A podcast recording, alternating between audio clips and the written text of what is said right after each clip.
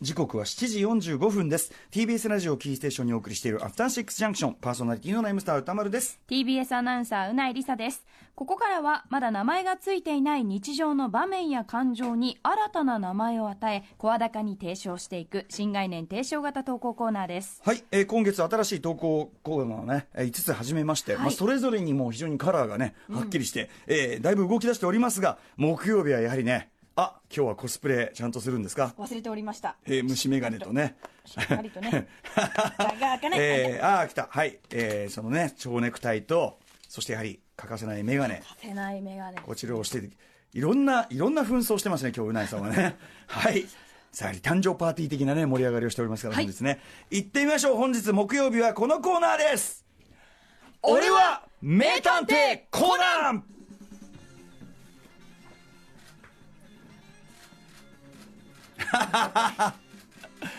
いいですね。ななんそのコスプレした途端の入りが短距離できますよね。なりきっちゃう感じね。なりきっちゃってますね。あのやってください。コナン君のモノマネ。あれれおじさんどうしてこんなところにいるの？セリフのバリエーションがないですよね。はい。ということで、現代社会には不可解な謎が多すぎる。いでよ大人の頭脳を持つあの少年。あなたがこれまでに遭遇して解決してきた難事件。えーその推理と解決の報告書を募る、まさに一億総コナン時代にふさわしいのがこのコーナーです。そのうち一億総コナン時代、新書とかも出るでしょうね。そうですねセッション、セッションでも多分特集するんじゃないですかね。一億総コナン時代ですが、なんつってね。はい。そんな感じでね、あなたがこんな難事件解決した、こんなね、メールをご紹介いたしましょう。行ってみましょう。こちらです。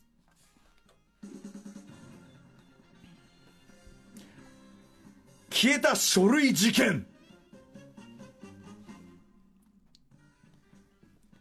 数年前の今年と同じような列の日のことです。まあ、非常に暑い日のこと。当時私が働いていた職場は例年に比べて営業成績が悪く、本社から喝を入れられたこともあって、みんな躍起になって仕事をしていました。ある日の午後、外回りから職場に帰った私が目にしたものは、同僚 A と事務員 B 子さんの激しい口論でした。A 君の机の引き出しに入れたの朝一緒に確認したよねそれは見たよ。でも今ないってことは、B 子さんがまた出したんだろ？そんなわけないじゃない私は朝から触ってないしだいたい A 君は整頓ができてないのよ。ちゃんと片付けてればなくなるなんてことないんだから。今はそんなこと関係ないだろ。業績が悪かったこともあり最近はみんなピリピリしていましたが口論なんて初めてのこと。これはただごとではないと思った私は2人の仲裁に入り訳を聞いてみました。丸一同僚 A は大口の契約を取り付けこれからその顧客に契約書を持っていく予定だった。丸二 B 子さんは本社で制作された契約書をクリアファイルに入れ朝同僚 A の机の中に入れた。それを A も一緒に確認している。丸三いざこれからという時に引き出しの中に契約書はなかった。丸四今から契約書を作り直すのは不可能。先方との約束の時間も迫ってきている。これはやばいですね。やばいですよ。同僚 A の使っているデスクは一般的なスチール製デスク正面には横長の引き出しがあり右手には3段の引き出し。その右側の一番上の引き出しに入れたというのです。私もその引き出しを確認しましたがやはり契約書は見当たりません。ただ引き出しの中は B 子さんの言う通り整頓はされていませんでした、輪ゴムでまとめたポイントカードやレシート、領収書の束が引き出しの中いっぱいに詰め込まれた状態でした。他の引き出しも全部探してみたわ。でもないのよ。あーマジで時間やばい。間に合わないよーほんと BGM 演出がうるせえな。何かが引っかかる。何か見落としていることがあるはずだ。私は思考を巡らせました。整頓されていない机。クリアファイル。3段の引き出し。あ私は A と B 子さんに机の引き出しを全部引き抜くように言いました。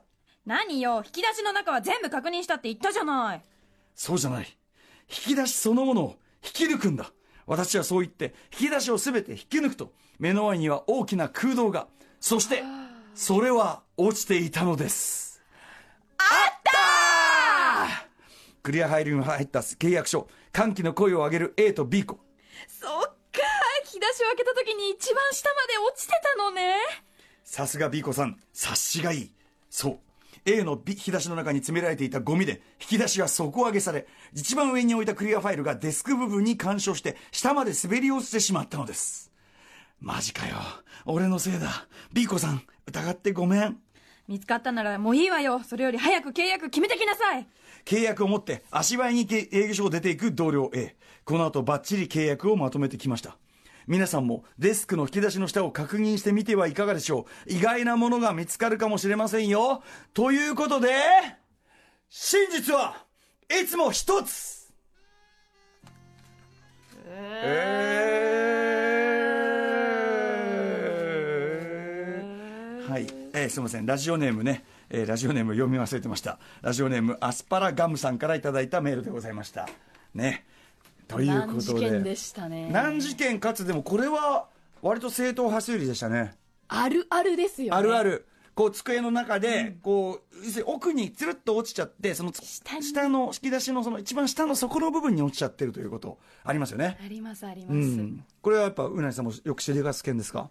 いや私あの意外に整理整頓する派なので、ええ。あんまりないですけどこうたまにね実家に帰っていろんな引き出し開けてみると、はい奥から、ううんわこれここにあったんだみたいなことありますから。青春時代のいろいろもろもろな、うん写真ぐしゃっとなってるのとかね、ええ闇闇手紙とか。闇手紙。あ闇写真闇手紙。確かにこう手紙とかねこの類が出てきたり。あとですね、これはね、これは逆に、はい。その、えっ、と、今落ちていたそのね、その引き出しの下のスチール、その机のその3段の一番下のその空洞部分、ここをですね、特に思春期男子は、まあ、ある種の犯罪に利用する、これはしばしば行われることでございます。お母様方、決して、決してそのパンドラの扉を開けてはいけません。それは母沈む案件です。開いてはいけますガツンと開けるとそこに男子たちが大事にしている秘密の書物、数々がね、置かじゃあ歌丸さんは意外に隠す派だったんです意外にじゃないですよ普通に隠しますよ。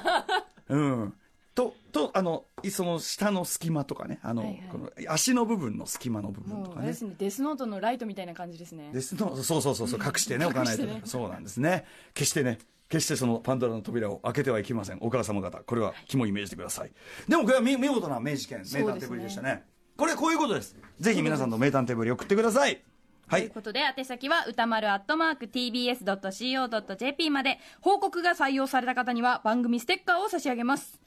ということで、ん以上、新概念提唱型投稿コーナー、俺は名探偵コナンでした。TBS ラジオをキーステーションにお送りしているアフターシックスジャンクション。この後は、平成最後の夏。うないりさ、26歳最後のメールコーナーです。さようなら26歳のリサ。After Six Junction.